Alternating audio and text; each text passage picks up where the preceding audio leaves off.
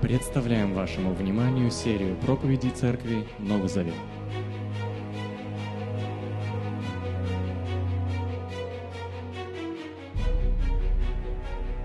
Друзья, мы возвращаемся к Евангелию от Луки, к 11 главе. А, вместе будем читать 14 стиха. Следить или читать, кто как может, давайте откроем. Вы уже, многие из вас дома читали, да, на этой неделе. Итак, Иисус изгнал беса, это был бес немоты, и когда бес вышел, немой заговорил. Толпа изумилась. Но некоторые из них сказали, он изгоняет бесов с помощью Вельзевула, старшего над бесами. А другие, желая испытать его, стали требовать от него знака с неба. Но Иисус, зная их мысли, сказал им, «Всякое царство, если его раздирают распри, запустеет, и дом, где есть распри, рухнет. И если сатана в распре сам с собой, разве устоит его царство?» Вот вы говорите, что я изгоняю бесов с помощью Вильзевула. Если я изгоняю бесов с помощью Вильзевула, то с чьей помощью изгоняют бесов ваши соплеменники? Пусть они будут вам судьями.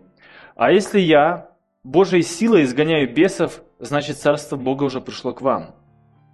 Если охраняет свой дом человек сильный и вооруженный, его имущество будет в сохранности. Но если нападет на него тот, кто сильнее его, то победит его, отнимет у него оружие, на которое тот полагался, и разделит добычу. Кто не со мной, тот против меня. Кто не собирает со мной, тот расточает. Когда нечистый дух выходит из человека, он бродит по безводной пустыне, ища себе пристанище, и, не найдя, говорит себе, «Вернусь-ка я в свой прежний дом, откуда вышел». И, возвратившись, находит его подметенным и прибранным. Тогда он идет, берет с собой семь других бесов, еще худших, чем он, и они, войдя там, поселяются. И в конце концов, человеку тому становится еще хуже, чем было в начале. Когда Иисус говорил это, женщина из толпы воскликнула, «Счастлива та, чья чрево носила тебя, чья грудь вскармливала тебя». «Скорее счастливы те, которые слушают Слово Бога и соблюдают его», ответил Иисус. Так мы снова мы снова следим за передвижением Иисуса Христа, за Его делами, за Его учением. И перед нами история, которая для нашего мира, мы видим, сверхъестественная, для Иисуса это естественно было. История связана с изгнанием беса, злого духа, который был причиной немоты одного человека. Мы не знаем, сколько лет, как звали, что было с этим человеком нас вот такие факты. И эта история явилась поводом или лакмусовой бумажкой, а, которая показывает, вот особенно 23 стих, мы обратим на него внимание, как говорил когда-то Горбачев, «Who is who?» Кто есть кто здесь? Кто на чьей стороне? Отвечая на выпад а, кого-то из толпы, на чей-то шепот, на чей-то э, такой мягкий, мягкую атаку, а, Христос защищается, и он аргументирует свой ответ, и заканчивает это все 23 стихом. Это и вывод, это и вызов людям того времени, всем его слушателям, и э, людям, которые сегодня слушают это слово. Что говорит Иисус Христос? Кто не со мной, тот против меня. Кто не собирает со мной, тот расточает. Христос говорит, есть две категории людей, нет третьей категории. Как бы сколько есть мнений, споров, философий, мировоззрений, идей по поводу того, а, где Бог, мое отношение к Нему, и сколько человеческих всяких бредовых даже идей. Но все это Христос пресекает вот этим выражением. А, всю эту путаницу, он говорит очень просто. Либо вы со мной, либо вы против меня. Нет третьей категории, нет нейтральной позиции, нет среднего положения. Есть только два состояния. Нет тех, кто посредине. Я не знаю, возможно, вы слышали, я слышал людей, которые говорят, я э, не против Бога, но я, и я не служу дьяволу. Ну, как бы я и вот э, держусь стороной. Бог себе, я себе, а дьявола я, конечно, вообще не признаю там или не служу. А, другими словами, он говорит, я вот такой духовный сирота, я никому не принадлежу, я сам по себе. И Христос говорит, нет, нету третьего, нету третьего положения, нету какого-то среднего состояния, а, только два положения, друзья – Представьте, попадают такие люди на небо, и тут ясно, был ты верующим в рай, неверующим ты в ад, а вот что с таким делать? Я не был там и врагом тебе Бог, ну и вот с дьяволом я не дружил. Как будто вот Бога так загнали в угол, он даже не знает определить, что и делать с таким добрым человеком. Может, тебе миссионерам там чистилище послать или не знаю. Нету, да, нету ничего, нету нейтральной позиции, да, или средней, или третьей. Только две, друзья. И все на этой земле живут или умирают, относятся только к этим двум категориям. И заметьте, что эти категории определяют конкретно, четко будущее любого человека. И если вы не со Христом, то по большому счету, между тем, в итоге, в конце, даже если вы прожили, вы культурный грешник, у вас несколько высших образований, вы филантроп, что вы только не делали, кого только не спасали, но вы не верили в Христа, в конечном итоге нет разницы между вами и самым безбашенным сатанистом. Вы попадете в ад. Вы были не со Христом. Если вы даже там не преследовали церковь, не клеветали на Бога, не поклонялись каким-то сатанинским идеологиям, святыням, но при этом вы не верили, что Иисус Христос Божий посланник, это Мессия, это Спаситель мира, это Сын Божий. По сути, Христос сам говорит, вы сотрудник сатаны. Ваша жизнь, ваши убеждения на руку сатане. По крайней мере, цель сатаны достигнута в отношении вас. Он за вас уже давно спокоен. Вы не с Богом. Об этом четко говорит этот стих. Итак, люди делятся на две категории. Дети дьявола, дети Бога. Дети света, дети тьмы. Те, кто идет в рай, и тот, кто идет в ад. Христос говорит об этом уже буквально за несколько месяцев до креста, до распятия, до своей смерти. Мы читали, что Христос со своими 12 плюс, возможно, 70 идет в Иерусалим с Галилеи в Иудею, по пути они заходят во все города, где только возможно, и благовествуют о том, что приблизилось Царство Божие, они исцеляют людей, а Христос продолжает учить, при этом Он немало времени проводит а, со своими учениками, непосредственно с ними. Он идет на свою Пасху, на свою последнюю Пасху на земле и четко подводит итог. Мы заметьте, что вот с 11 главы и дальше его речи, его проповедь, обращения, они более такие резкие, конкретные, четкие, они конфронтальные. А, он уже не ходит далеко, он не ходит вокруг, он не заходит а, с времен Иоанна Крестителя – потому что было много сказано, было много сделано уже. И именно по этой э, причине, вот мы видим даже вот здесь, 23 стих, Христос э, просто так контрастно говорит, там ты или ты со мной, или ты против меня. И, друзья, на самом деле иудеи давно определились на чьей стороне. Что в отношении вас? Вы определились, на чьей вы стороне? Иудеи уже э, приняли для себя, по крайней мере, их вожди, они давно приняли для себя решение. И это решение было уже, наверное, с 4 главы Луки. Они замыс... замыслили убить Иисуса Христа, уничтожить. Вот, вот их сторона, в буквальном смысле слова, физически ликвидировать его. И сколько уже было коварных вопросов, уловок, выпадов в отношении Христа – бесед таких, да, с таким контекстом а, недобрым на самом деле. И все это а, на самом деле видели сотни людей, слышали сотни людей. И сейчас снова история, которая не нова для нас. Христос изгоняет злого духа, изгоняет беса. И как бы мы уже читаем, ну что тут необычного? Мы уже слышали про это. Я представляю люди, которые не просто слышали, но видели, они были со Христом. Тем не менее, мы видим, они изумились, толпа изумились. Люди все равно не прекращали удивляться тому, что делает Иисус Христос. А, и это очень интересный момент, ну, запомните его. Почему? Это вам пригодится, когда мы будем смотреть дальше. Толпа постоянно изумлялась. Постоянно а, люди удивлялись тому, что и как делал Иисус Христос. Почему? Потому что до Него никто не мог это сделать. Так как Он делал, никто не мог это делать. И эту историю описывает э, Матфей в 12 главе, Марк в 3 главе. У Луки эта история немножко отличается. И э, Матфей пишет, что этот человек был не только немой, но и слепой. И есть э, предположение, что это другая история. Там немножко другие слова, очень похоже содержание. Э, и это, это действительно может быть. Я думаю, что вероятнее всего, и я могу привести определенные аргументы.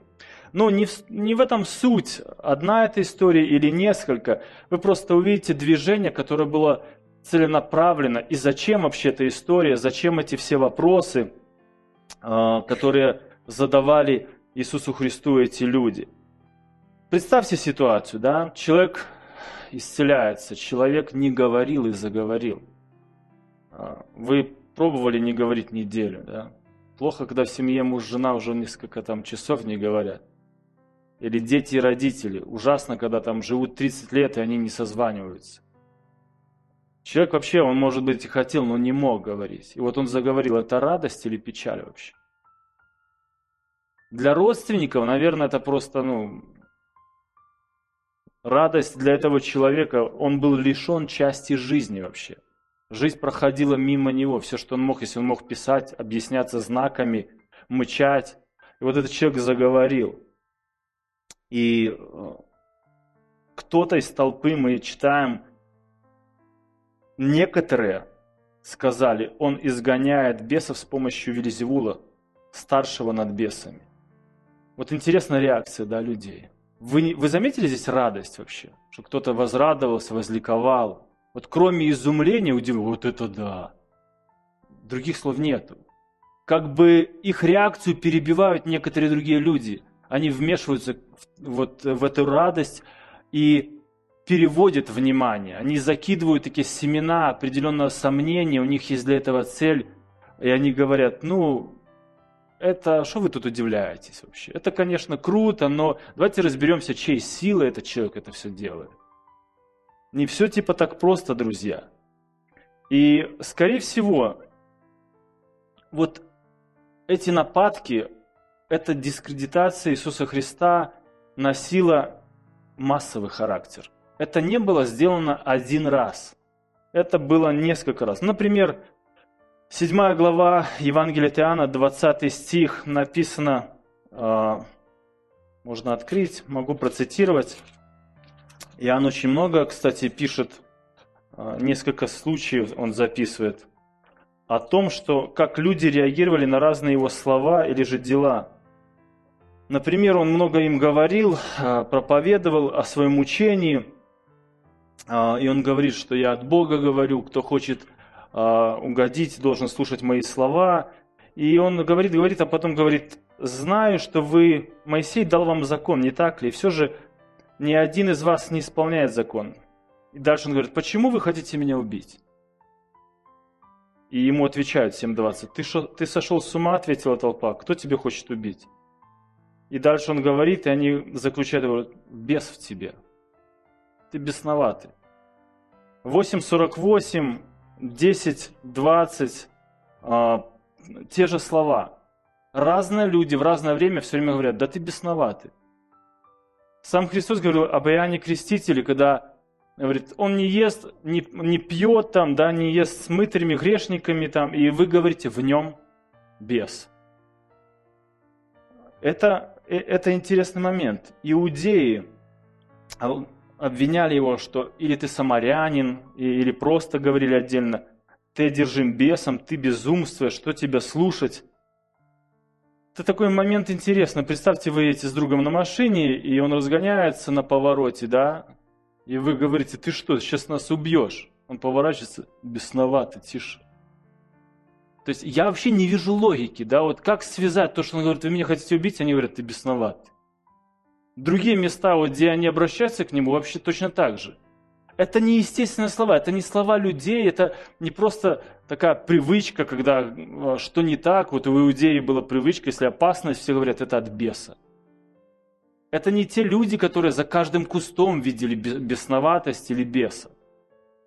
Это на самом деле идет волна пропаганды о том, чтобы дискредитировать Христа, Его силу, Его источник, Его самого, что за Ним стоит не Божья сила, друзья. Никто из них никогда не отрицал Его чудеса. Нигде, перечитайте четыре Евангелия, вы не найдете, что кто-то оспаривал Его чудо. И что тогда надо делать? Тогда надо дискредитировать этого человека, чтобы люди его не воспринимали, не воспринимали это чудо. Интересно, а, люди смотрят на это, а вывод делают очень интересный. Он исцелил человека, он изгнал беса. Не, это не от Бога. Если не от Бога, то от кого, друзья? Вот подумайте. Он из ада, он посланник сатаны, он тьма, а не свет. Он лжец, он смерть, а не жизнь. Это не Божий человек. Есть только два источника силы, Божья и дьявольская, и иудеи в это верили. Первый вариант они хотят принимать, тогда они приходят, они вынуждены прийти к второму варианту. Это сатаны. И это утверждают вожди народа, это распространяют другие люди, это э, по-нашему пропаганда, это промывка мозгов. Народу день за днем, месяц за месяцем, год за годом напоминают, что вот этот назарянин – это от дьявола, это не Божий посланник. Они пытаются постоянно скомпрометировать служение Иисуса Христа.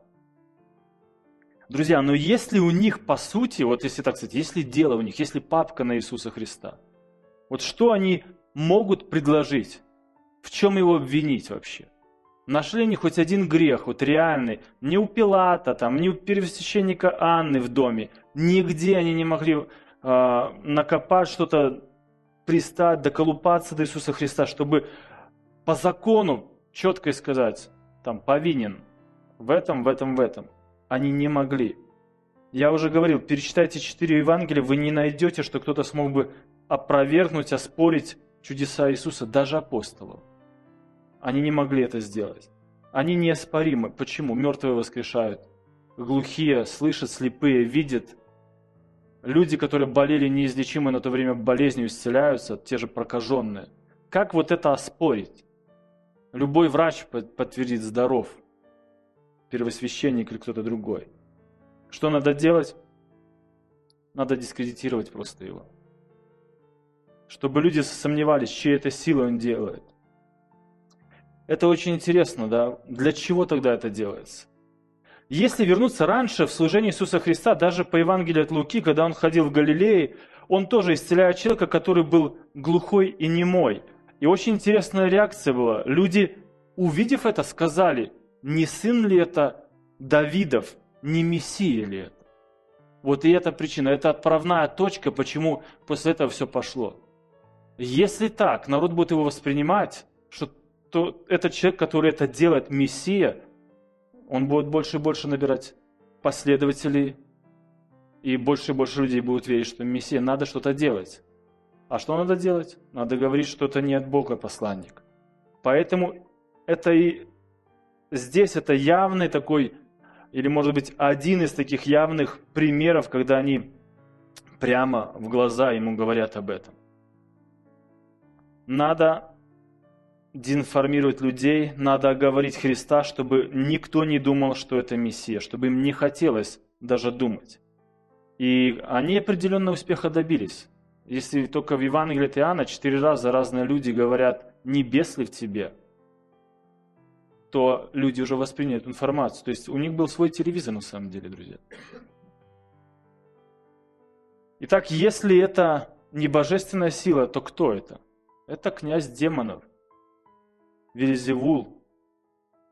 И это очень печальная на самом деле история. Друзья, сколько есть радостных реакций по поводу этого события, я уже говорил. Радоваться вот за выздоровевшего человека, да, просто провозгласить Божью силу. Смотрите, она действует, побеждает сатану, бесы изгоняются. Никто так не, не реагировал, они выбирают ложь. Давайте об этом поговорим. Какой силой ты это делаешь? И тут же 16 стих говорит, что другие требовали знамений. Конечно, разумно думать в контексте всей этой беседы знамение о том, что чтобы ты что-нибудь такое сделал и доказал нам, что ты действительно не от сатаны. Ты действительно вот Божий посланник. Я бы воспринял реально это как насмешку. Столько чудес годами, столько знамений было сделано. Помните, когда даже Иоанн Креститель засомневался, его друзья, посланники пришли ко Христу и говорят, ты ли нам тот или ждать другого? И что он отвечает? Посмотрите, что происходит. Посмотрите на мои дела. Воскрешаются, исцеляются, ходят, встают. Он говорит, вот что я делал. И это на самом деле не нехватка информации. Если бы не сказали, ну, мы хотим верить, вот ты действительно претендуешь, ну давай разберемся немножко, а вот, вот этот вопрос нам объясни, этот, а как вот это пророчество исполняется, а что ты должен делать, а ведь сказано, что царь или мессия будет делать вот то и то, как ты вот э, это нам объяснишь. Такой речи нету. Они просто говорят, дай нам знак, я бы дал им знак. Вот те, кто так сказал бы, стали бы немыми после этого. Этого беса туда послал бы. Или испопелил бы, как эти э, братья там, да, самарян хотели одну деревню за дерзость. Пошли огонь на них с неба, Господи. И на самом деле, обратите внимание, насколько терпелив Божий Сын. Почему? Потому что это прямое богохульство, вот которое он сейчас услышал в свой адрес. И я уже говорил, это очень печально на самом деле отрывок. Почему? Потому что как долго евреи ждали свою Мессию. Каждая мать, каждый отец, в каждом поколении они думали, что Мессия придет или вот с ними, или с их детьми. Они застанут, они увидят. Вот он приходит. Проявляет себя на деле, он учит, он показывает, он говорит, исследуйте меня, пожалуйста. И они делают вывод. Посланник сатаны – это не Божий Сын, это не Мессия. Неудивительно, что Иерусалим был разрушен. Неудивительно, что э, Бог говорит такие проклятия на этот род. Позже об этом будет говорить сам Иисус. Почему? Все пророчества практически уже исполнены. Все обещания для этого народа выполнены. Все доказательства очевидны. И больше не будет откровения, больше нечего сказать, нечего добавить тому, что уже сделал Иисус – а, и что он говорил, что он произнес. Это не Мессия, это Вельзевул. Интересно, они даже не используют слово «сатана». Они используют другое слово, и это, конечно, если так сказать, Светхого Завета, не совсем Светхого Завета. А, термин, который, наверное, знали все, они искусственно придумали его, иудеи, и кто интересовался, как это переводит, что это значит, там на разборе вы уже проходили. Кто такой Вильзевул? Повелитель мух. Вообще, если сказать там по-нашему прямо, это король навоза, да, там а, еще можно а, более такое резкое слово сказать. Да, есть такая игра «Царь горы» у нас, а это еще хуже. Это такое унижение было для сатаны. Они придумали это, они смешали там слова с языческими богами, и это вжилось в народ, и они вот так вот а, а, ласкательно уменьшительно обзывали сатану, Вильзевул. И вот они говорят, ну это ты, наверное, ты вот с ним заодно, ты посланник его или э, работаешь рука об руку.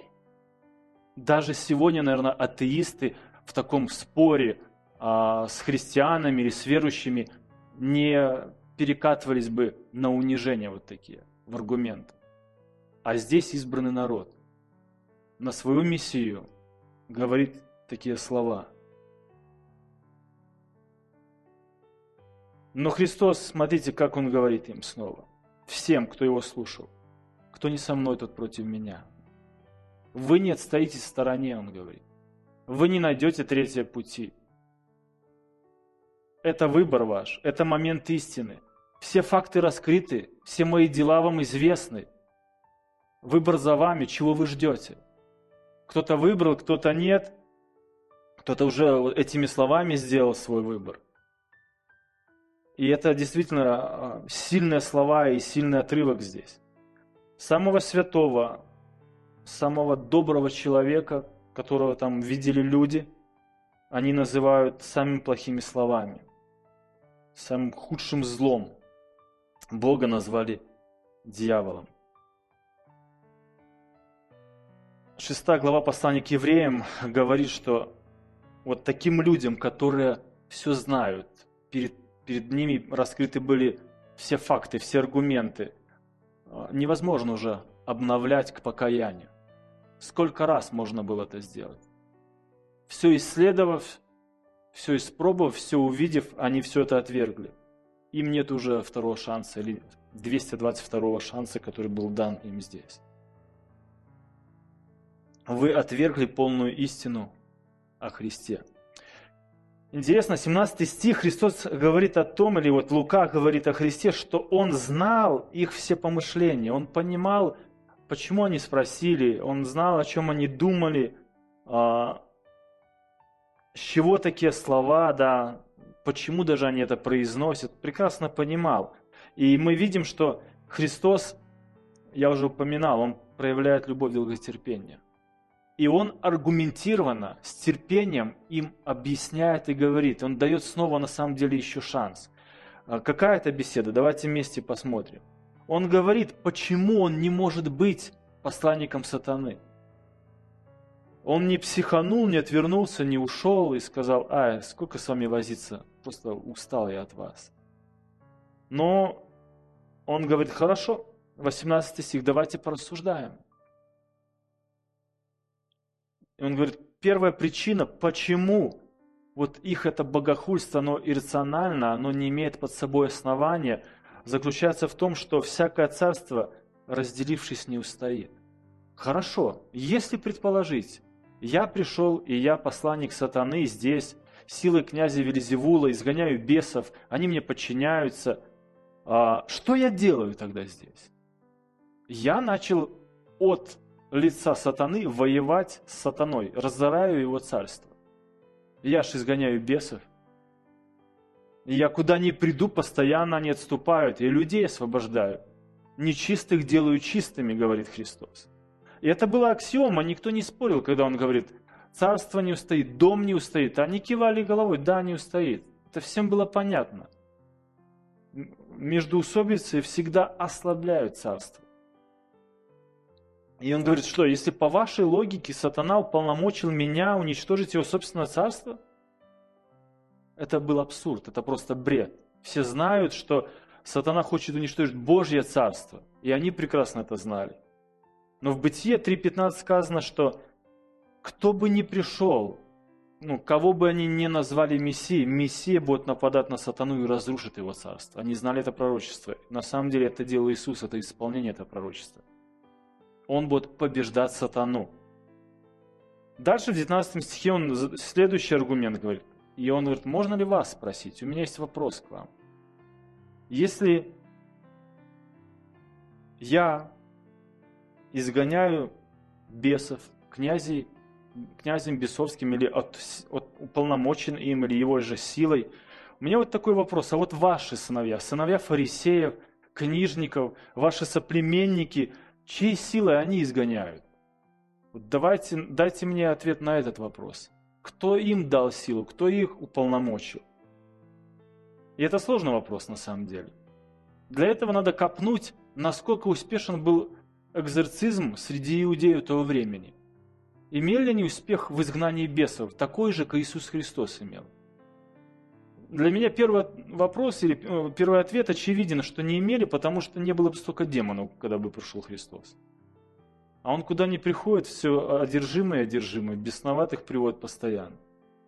А, яркий пример, который мы видим, 19 глава Деяния апостолов, когда Павел а, изгонял, исцелял, там делал много дел, в том числе изгонял бесов, и за ними наблюдали иудейские экзорцисты, группа целая, и они заметили, что у Павла сила намного круче, чем у них. Все это быстрее, проще происходит, чем они пытались это делать. И они взяли в свою формулу знания бесов заклинание такое. И именем Иисуса Христа, которого проповедует Павел, вот добавочку такую, мы тоже вот хотим, чтобы...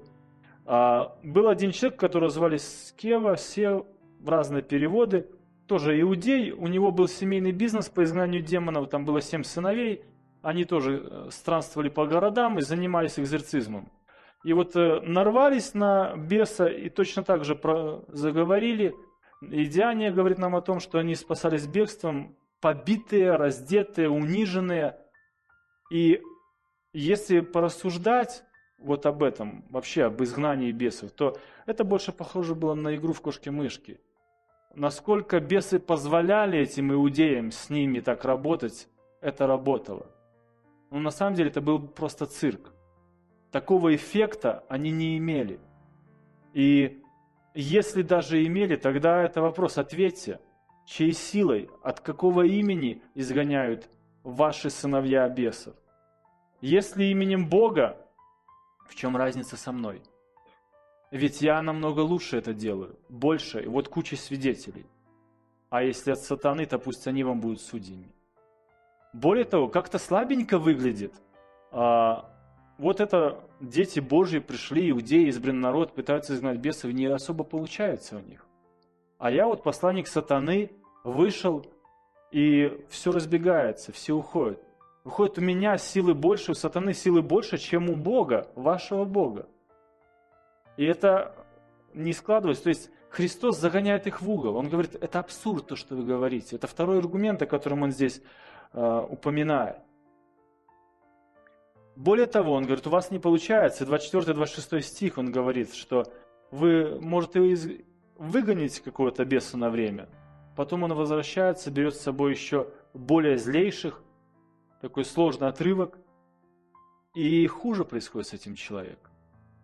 На какое-то время ему легче, но не навсегда. Мы немножко коснемся позже этого отрывка. Просто вопрос в том, что эти люди не хотели мыслить последовательно. И все факты на самом деле указывали очень просто. Иисус Христос – это Мессия. Он спасает людей от власти греха. Но они это просто отвергают, не хотят. Люди, по сути, не изменились, сегодня поступают так же. Почему? Нам проще верить нашего Бога, удобного. Он не обличает нас в грехах, Он ничего не говорит нам против, позволяет, мы Ему там поклоняемся, мы выбираем, это может быть удобный образ жизни для себя. Их куча сегодня, этих башков. Этот Бог никогда не скажет, что ты плохой, ты пойдешь в ад и прочее. Он всегда говорит, делай все, что хочешь. Я с тобой, давай. Каждый выбирает себе удобного Бога. Но Христос сегодня, Он отсекает все эти размышления. Он говорит просто две категории людей. Со мной или против меня. И дальше Христос говорит, если я, друзья, изгоняю бесов, в синодальном переводе написано перстом Божьим, если я действительно от Бога, тогда приблизилось к вам Царство Божие. Другими словами, он говорит, тогда перед вами царь. Ведь где царь, там и царство. И он намекает, друзья, ваше положение очень серьезное и шаткое. Вы только что царя назвали сатаной. И это проблема. И если посмотреть э, перстом Божьим, евреи понимали, откуда идет. Исход 8 глава. Моисей с Аароном пришли к э, фараону, делают чудеса, и их маги пытаются имитировать что-то. Вот очень похожая параллель.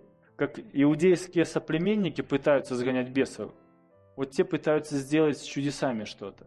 И они доходят до определенной точки, они говорят, мы не можем. И заключают, они делают это перстом Божьим, а мы не можем. Это очень интересно. Язычники, вот такие оккультисты, говорят, это от Бога. А здесь иудеи, избранный народ, смотрят на это и говорят, нет, нет Бога, мы не признаем это. Это просто, ну, это абсурд на самом деле. Это говорит и свидетельствует просто о такой дикой глубине бездуховности и безбожья вождей этого народа. И последний аргумент такой же простой. Он говорит, друзья, если ты сильный, есть оружие, охраняешь дом, кто на тебя может напасть, кто может тебя победить? Вопрос очень простой, ответ еще проще. Тот, кто сильнее. Если сатана в человеке, кто его может изгнать? Тот, кто сильнее. У кого есть сила больше, чем сатаны, он говорит? Только у Бога.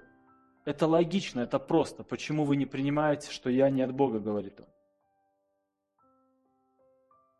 И сегодня все мы, верующие, кто здесь находится в зале, мы свидетели того, как Бог освобождает от власти греха.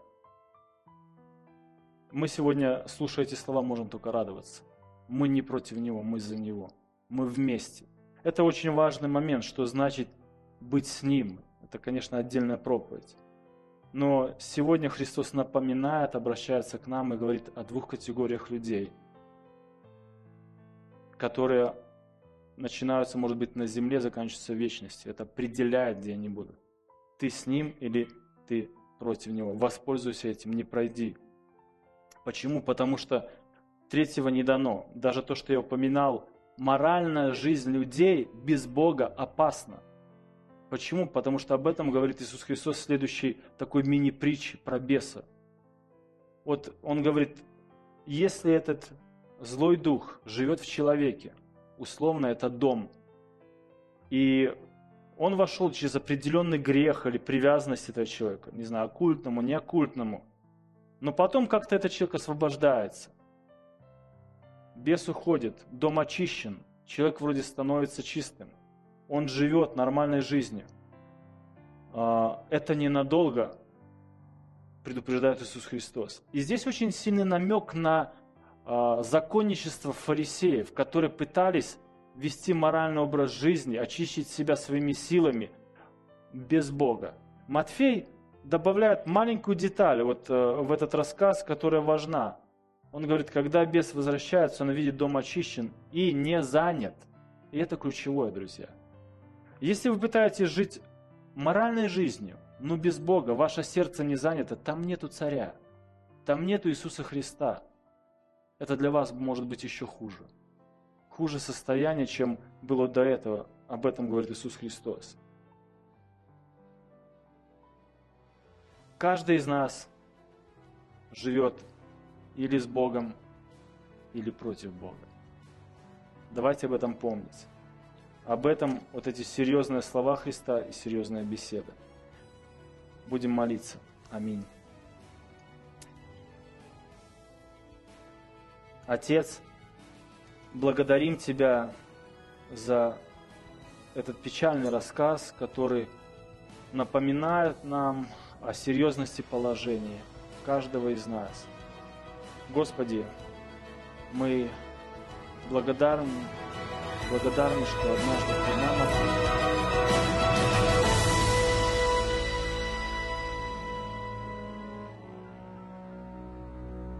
Записи этой и других серий подкастов доступны на нашем сайте завет.орг и в каталоге подкастов iTunes.